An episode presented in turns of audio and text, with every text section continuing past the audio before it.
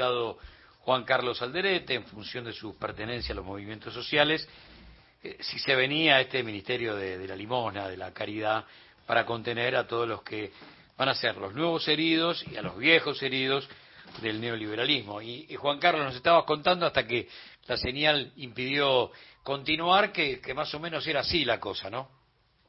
Exactamente, era así como vos lo estabas este, eh, desarrollando, puesto de que creo que muchas veces puede haber muy buena voluntad política, pero la inexperiencia política, la inexperiencia en lo social, que es un es muy sensible esa área justamente que tendrían que poner, eh, por más que exista y han, ya han anunciado ajuste y demás, una persona este, que conozca el tema, ¿no?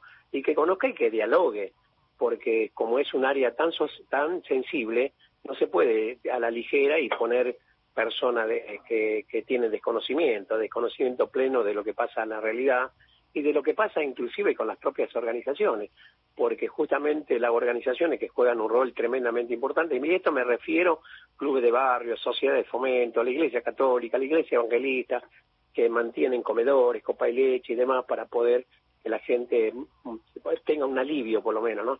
Y hay un desconocimiento tremendo del rol que están jugando. Pero más allá de las organizaciones, me refiero de lo que el gobierno ya anunció, eh, preocupación tremenda que estábamos teniendo de allí donde va a ser un caldo de cultivo enormemente para las adiciones y justamente puede empezar una guerra, como ya se empezó una guerra anteriormente, justamente con los, con los chicos que justamente eh, juegan y son adictos y muchas veces de ellos pasan a ser soldaditos por la necesidad de que está atravesando la familia, ¿no?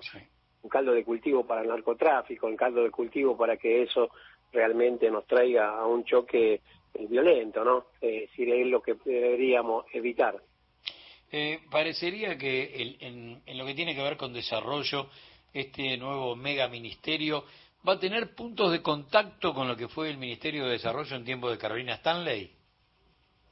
Mira, no, no, no conocemos muy bien. Justamente ayer este, hemos estado reunidos con el monseñor este, Ojeda, este, allí en la pastoral, en lo cual analizando inclusive la realidad y la vemos con mucha preocupación y que realmente todavía no hay este, un interlocutor del gobierno.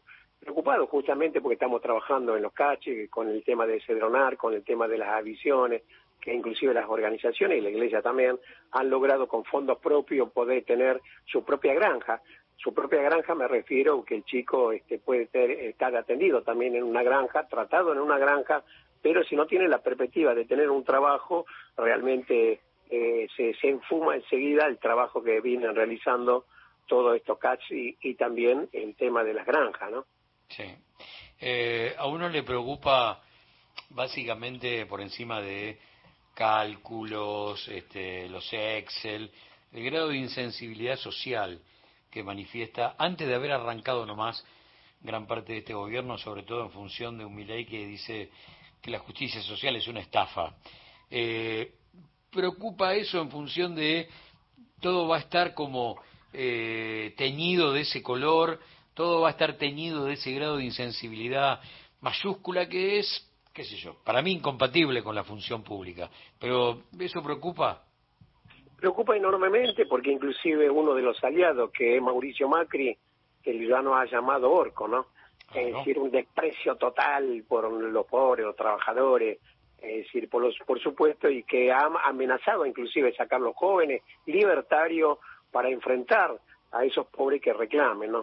Pero se equivocan, se equivocan porque subestiman también la fortaleza del pueblo y el pueblo sabe, es paciente, este, tiene expectativas muchas veces de ellos, porque muchos de los pobres también han votado a mi ley porque tienen bronca con la política, harto de la política, pues no les pudo resolver los problemas que vienen atravesando hace mucho tiempo, ¿no?